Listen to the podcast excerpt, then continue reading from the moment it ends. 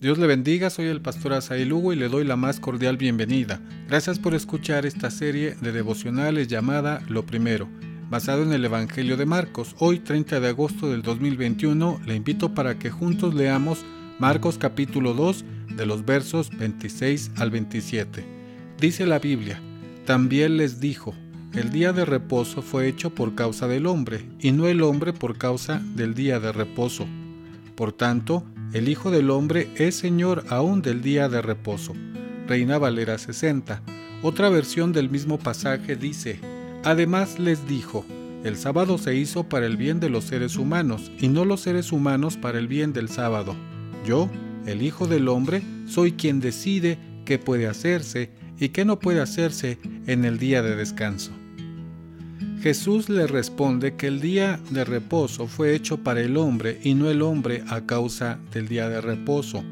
Jesús estaba diciendo que el ser humano no debe ser un esclavo del sábado, que existe para su bien. El sábado nunca fue tan sagrado como cuando se usó para ayudar a los necesitados. El Maestro le recuerda el verdadero significado del día de reposo, que es para beneficio de todos, por el señorío de Cristo, sobre el día sábado. De esta manera Jesús presenta la libertad y el amor verdadero que no conocían. ¿Cuáles son las enseñanzas para nosotros en este día? En una comunidad de fe, la solemnidad tiene que ver con ayudar a otros.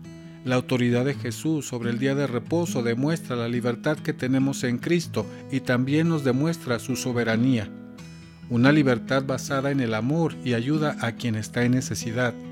Nuestras acciones como iglesia son parte de la estrategia para impactar con el Evangelio a las personas. Las personas deben ser incluidas y no excluidas. Hoy en este día compartamos la libertad que da el Evangelio. Demos testimonio al mundo que necesita Cristo. Le espero mañana para seguir reflexionando en la historia de Jesús en esta serie de devocionales llamada Lo Primero. Dios le bendiga.